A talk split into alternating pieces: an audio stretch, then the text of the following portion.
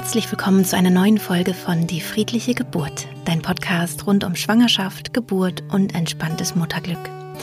Mein Name ist Christine Graf, ich bin selbst Mama von drei Kindern und ich bereite Frauen und Paare positiv auf ihre Geburten vor. Das mache ich mit Hilfe eines Online-Kurses, den ich entwickelt habe und auch in Live-Seminaren, also Präsenzseminaren, die ich immer an Wochenenden in Berlin und manchmal auch in Bayern gebe. Heute gibt es eine relativ kurze und knackige Folge, eine Sommerfolge, weil es so heiß ist und ich ein paar Tipps für euch habe und auch über Wasservergiftung aufklären möchte, was ganz wichtig ist für Säuglinge. Ich wünsche dir viel Freude bei dieser Podcast-Folge.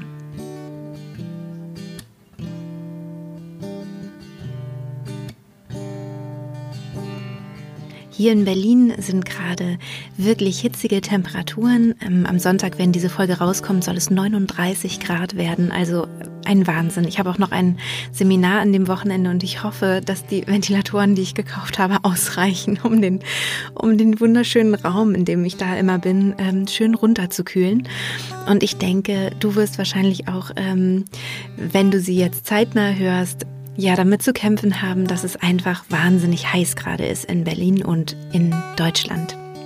Da liegt es natürlich nahe, dass wir, wenn wir kleine Babys haben, ähm, vielleicht auch Sorge haben, dass sie gut mit Wasser oder genügend und ausreichend mit Wasser versorgt sind. Das ist total nachvollziehbar und der Gedanke ist auch gar nicht so schlecht. Ähm, gerade unter sechs Monaten, also wenn dein Baby unter sechs Monaten ist, solltest du aber darauf achten, dass du keine Milch verdünnst mit Wasser oder vielleicht sogar ähm, einfach klares Wasser gibst, sondern dass du unter sechs Monaten einfach häufiger stillst oder eben, falls du nicht stillen kannst, ähm, eben häufiger das Fläschchen gibst klares, reines Wasser zu geben oder eben die Milch zu verdünnen, ähm, ist tatsächlich gerade für Säuglinge unter sechs Monaten gefährlich. Hm, ich hatte dazu auch kurz was in der Story äh, gemacht und habe dazu auch ganz viele Fragen bekommen, weswegen ich denke, ähm, ich erkläre das mal ein bisschen, woran das liegt. Die Nieren der kleinen Babys sind noch nicht vollständig entwickelt. Das heißt, Sie haben Schwierigkeiten, ähm, den Elektrolythaushalt im Blut selbstständig zu, ja, zu korrigieren oder auszugleichen. Wenn das Baby also zu viel Wasser aufnimmt, dann ähm, ist es so, dass die, die Elektrolyten abnehmen im, im, Ver, im Verhältnis. Und der Natriumhaushalt kann dadurch empfindlich gestört werden. Deswegen nennt man das auch Hyponatriämie. Hypo bedeutet immer zu wenig von etwas, Hyper ist zu viel. Das Baby hat dann im schlimmsten Fall zu wenig Natrium im Blut. Das Natrium wird also zu stark verdünnt. Du kannst eine Hyponatriämie bei Babys dadurch erkennen, dass sie lethargisch wirken, apathisch wirken, dass das Gesicht und der Körper aufgedunsen oder angeschwollen wirken, die Körpertemperatur sinkt auch und wenn es dann schon weiter fortgeschritten ist, dann neigen die Kinder auch zu Krampfanfällen und äh, können auch ohnmächtig werden. Wenn du solche Anzeichen bemerkst, dann sollte das Baby sofort ins Krankenhaus und ähm, dort kann man dann durch die, ja, durch die Gabe von Elektrolyten das Ganze wieder ausgleichen und dem Kind ähm, dann auch schnell helfen. Wenn dein Baby älter als sechs Monate ist und du vielleicht auch schon mit fester Nahrung ein bisschen zufütterst oder ein bisschen, ja, was mitgibst, dann nimmt normalerweise das Baby über die feste Nahrung genug Salze auf, sodass, ähm, ja, das eben wieder besser korrigiert werden kann und die ähm, Nieren sind auch schon ein bisschen weiterentwickelt.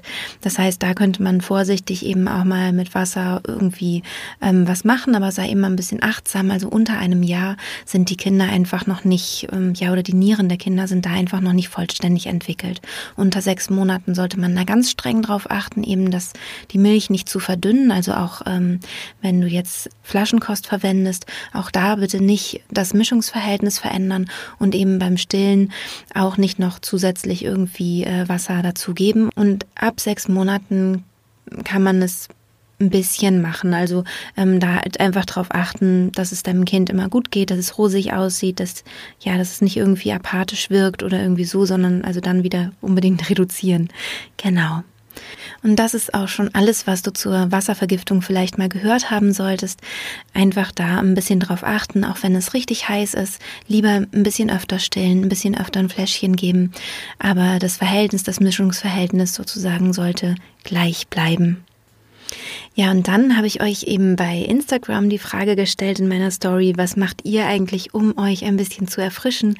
Ähm, ich wollte das auch gerne für mein Seminar wissen, noch ein paar Tipps für mein Seminar haben. Ähm, ein paar Sachen habe ich auch umgesetzt. Es wird Ventilatoren geben. Ähm, ich habe dafür gesorgt, dass es Flaschen gibt mit Wasser, also so Sprühflaschen, womit man sich so ein bisschen einsprühen kann. Und es wird natürlich Fächer geben.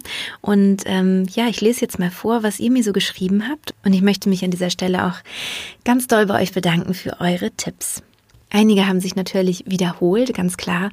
Vor allem war, glaube ich, der Favorit einfach irgendwie ins Wasser springen, also sei es im, im Planschbecken der Kinder liegen, das fand ich besonders lustig, ähm, oder an den See fahren, ins Freibad fahren, ähm, Füße ins Wasser hängen. Ähm, ja, sowas wurde natürlich äh, gesagt. Dann gab es auch den Tipp, nachts die Bettdecke mit Wasser zu besprühen, ähm, feuchte Lappen in den Nacken zu legen und immer mal wieder zu wenden, Ingwerwasser mit Zitrone zu trinken kühles alkoholfreies Bier soll auch äh, gut sein oder gut schmecken und kühlen. Ähm, sich immer wieder Pausen zu gönnen, sich zu entspannen. Auf jeden Fall, das fand ich auch sehr gut. Gerne mit oder ohne Buch, je nachdem. Oder Meditation, das wäre jetzt nochmal ein Tipp von mir. Ein Wasserspray, das habe ich ja gerade auch schon gesagt, womit man sich so ein bisschen einsprühen kann. Viel Melone essen oder überhaupt Obst wurde viel genannt. Füße hochlegen. Unterarmbäder nach Kneipp kühl duschen und nicht abtrocken und dann ins Freibad fahren. Morgens mit Kokosöl einreiben und einwirken lassen. Und ähm, dann war das irgendwie abgebrochen in, der, in dem, was, was ich da lesen konnte in dem Feld. Aber ich denke mal, ähm, dass es hieß, danach irgendwie kurz abduschen, aber ohne oder mit wenig ähm, Duschgel. Pfefferminztee trinken ähm, soll auch kühlen.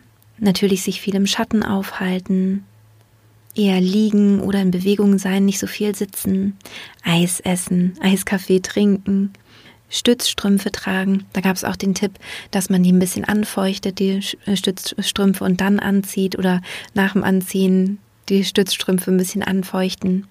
Ventilatoren natürlich können sehr helfen.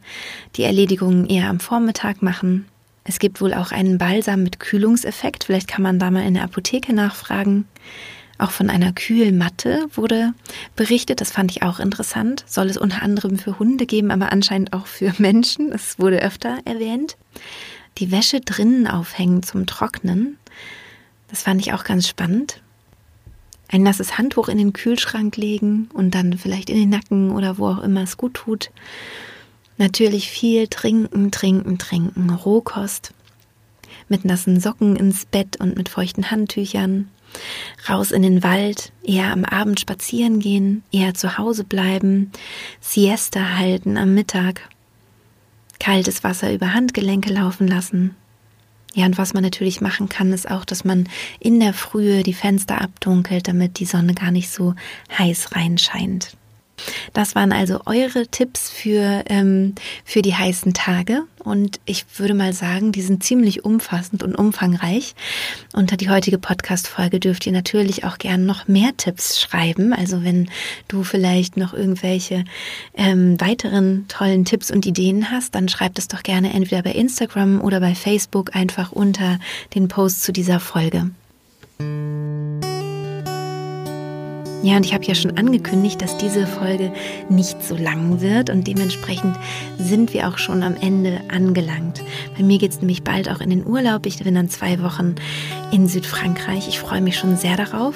Und auch da werdet ihr aber natürlich wieder von mir hören. Ich habe schon eine wunderbare, ähm, eine wunderbare Folge, eine Podcast-Folge vorproduziert.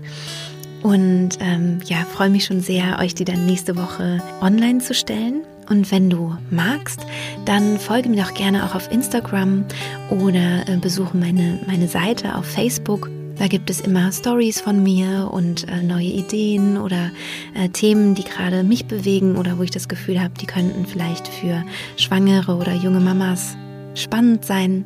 Und ich freue mich natürlich sehr, wenn wir da auch ein bisschen in Austausch kommen können. Ja, ich mag das sehr, wenn da kommentiert wird und ich merke, dass ähm, ja, dass einfach die Fragen auch gestellt werden, die vielleicht aufkommen. An dieser Stelle möchte ich mich auch noch mal ganz, ganz herzlich bedanken. Es läuft immer noch das Gewinnspiel. Vielleicht hast du das äh, im Kopf, vielleicht hast du davon schon mitbekommen. Du kannst meinen Online-Kurs gewinnen, entweder wenn du ihn noch nicht gemacht hast oder auch wenn du ihn schon machst, dann würdest du das Geld zurückbekommen. Und ähm, du kannst diesen Online-Kurs gewinnen, indem du eine Rezension schreibst, zum Beispiel auf iTunes eine Bewertung oder bei Google kannst du eine Bewertung schreiben oder du kannst auch meine App bewerten. Und dann machst du einen Screenshot von dieser Bewertung und schickst ihn an gewinnspiel.geburt-in-hypnose.de und dann drücke ich dir ganz, ganz fest die Daumen. Ich habe mittlerweile weit über 100 Bewertungen schon bekommen. Jede einzelne Bewertung freut mich wirklich so, so sehr und von Herzen. Und, und wenn du schon eine Bewertung geschrieben hast, dann möchte ich mich auf diesem Wege ganz, ganz herzlich bei dir bedanken. Vielen Dank. Dadurch merke ich, dass meine Arbeit etwas bewirkt, dass sie dir gut tut. Und ähm, ja, das ist einfach eine ganz, ganz große Freude für mich. Wenn dies vielleicht die erste Folge ist, die du gehört hast von diesem Podcast und denkst, hm, komisch, so kurz und knapp, ähm, was gibt es denn da vielleicht sonst noch, dann stöber doch gerne in dem Podcast herum und du kannst gerne bei den allerersten Folgen beginnen, denn da ähm, ja, lernst du so ein bisschen mich kennen und die Grundlagen meiner Arbeit in der Geburtsvorbereitung. Ja, und ansonsten wünsche ich dir jetzt ein, eine wunderschöne Woche, dass du gut mit dem Wetter zurechtkommst, dass du die Sonne auch genießen kannst und freue mich sehr, wenn du am nächsten Sonntag wieder einschaltest oder vielleicht weiter kreuz und quer im Podcast dich umschaust. Alles Liebe und bis bald, deine Christine.